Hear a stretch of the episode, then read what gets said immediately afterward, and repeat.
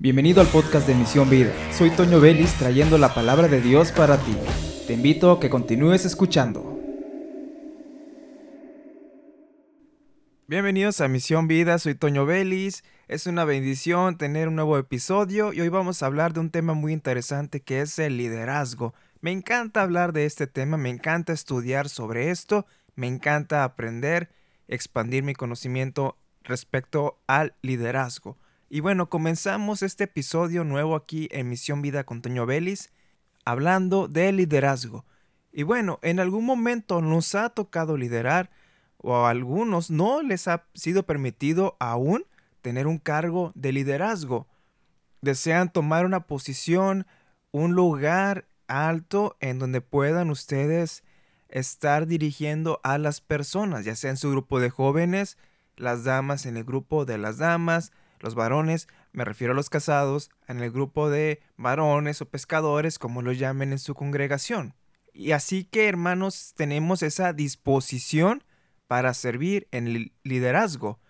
El servicio en la iglesia ocupa de líderes y manos alzadas para tomar el lugar de privilegio, porque es un privilegio, pueden sobrar. Puede haber muchas personas que levanten su mano y digan, yo quiero ser el líder, yo quiero llevar a la gente hacia una meta. Tener el cargo de jóvenes, de damas o hasta el pastorado es algo que se suele sentir muy agradable. Pero el problema está cuando decimos cosas que van fuera del lugar y lo más triste es que las sentimos y declaramos cosas como yo soy el líder, tengo la autoridad y demás frases.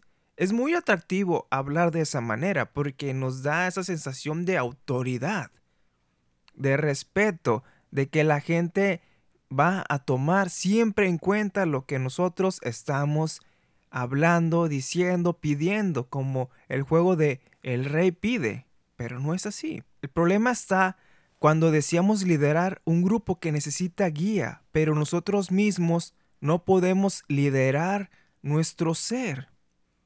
Existen algunas áreas del ser que necesitan ser lideradas primero y éstas nos ayudan a subir escalones en el ministerio o liderazgo en la empresa.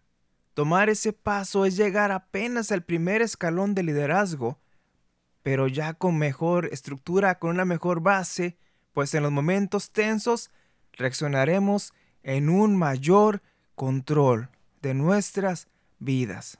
El que anhele liderazgo o que ya lo tenga debe liderar áreas importantes en su vida es muy importante que pongas atención en lo siguiente.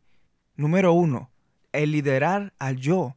Romanos 12.3 nos hace un llamado de valiente humildad exhortando. Basado en el privilegio y la autoridad que Dios me ha dado, le advierto a cada uno de ustedes lo siguiente.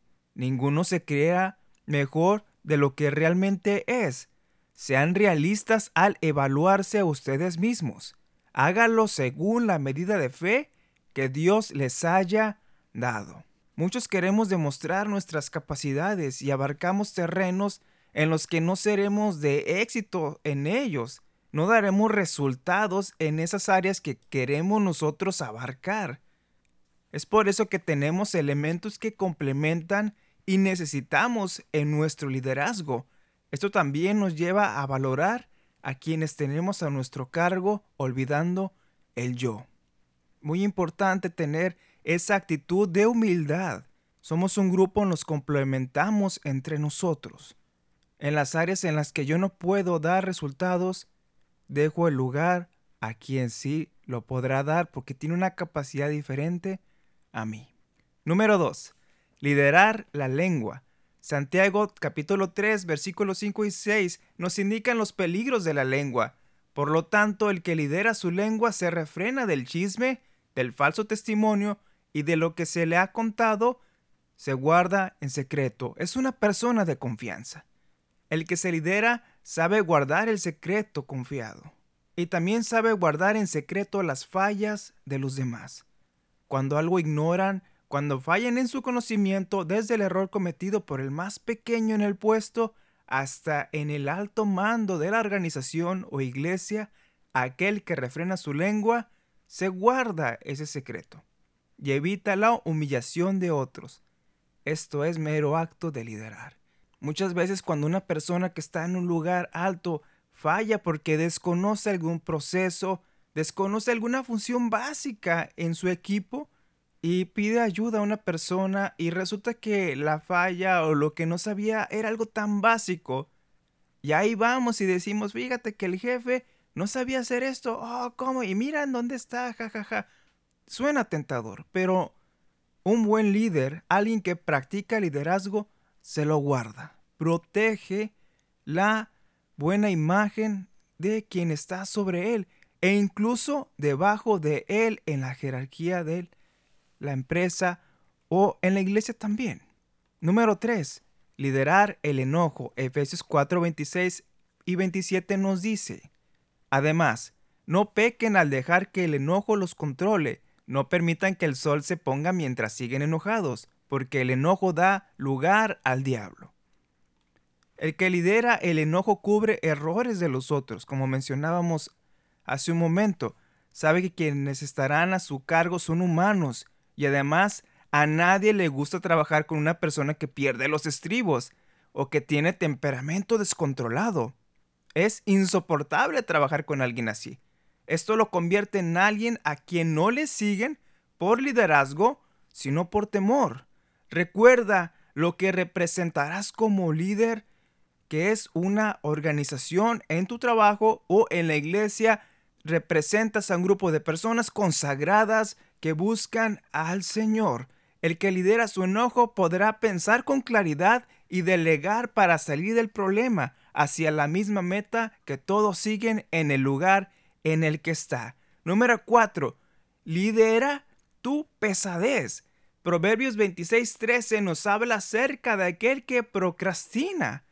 El perezoso afirma, hay un león en el camino. Sí, Estoy seguro de que allí afuera hay un león.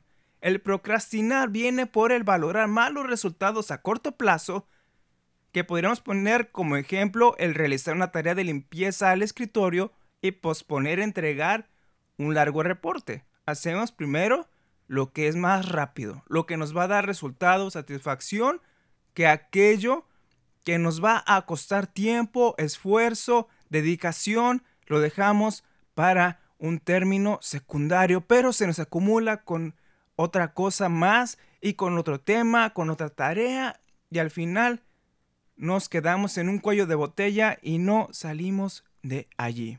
En la iglesia podríamos poner de ejemplo, es mejor salir a realizar un evento que estar dos semanas de oración intercesora. No esperamos en Dios. Como líderes no esperamos y no llevamos al pueblo a una espera en oración, en ayuno, en intercesión, sino que queremos resultados ya. En lugar de esperar en Dios, buscar su dirección y cuando sea el momento, el que es buen líder lo sabrá porque el buen líder que confía en Dios saldrá adelante con su gente. Y si tú estás liderando en una empresa, y eres alguien de la familia de la fe, sé que confías en Dios también en esas áreas. No compartimos por regla en nuestro trabajo acerca de Dios, pero oramos por nuestro lugar de trabajo, oramos por nuestros empleados, oramos por quienes están en autoridad sobre nosotros y buscamos la dirección de Dios. Somos sabios, somos prudentes y lo hacemos ya de manera natural porque la palabra de Dios está sembrada en nuestros corazones y trae fruto. Y en el lugar de trabajo, la palabra de Dios da resultados. Sí, somos de bendición para nuestros compañeros, para nuestros jefes. Debemos liderar esa pesadez, esa pereza. Así que, retomando el punto, esta persona tiene excusas, para todo lo que no le dará satisfacción rápida. No seamos así. El que lidera su pesadez sigue su visión y guía a todos hacia ella. No se detiene, va hacia adelante. No pone excusas, sino se activa. Número 5 y último, liderar su tiempo. Liderar los tiempos en tu vida. Liderar los momentos en los que debes de actuar y en los que debes detenerte. El que lidera su tiempo aprende Esto porque va a servir. El liderazgo es servicio.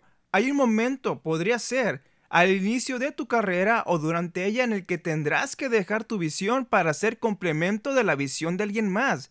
Toma esto con humildad y aprende de tu líder. Aprende como Eliseo aprendió de Elías y llegará el momento en que tu visión podrá llevarse a cabo y serás ese líder que guiará al pueblo porque aprendió de alguien más con toda su humildad. Mateo 9:35 Jesús se sentó y llamó a los doce discípulos y dijo, quien quiera ser el primero debe tomar el último lugar y ser el sirviente de todos los demás.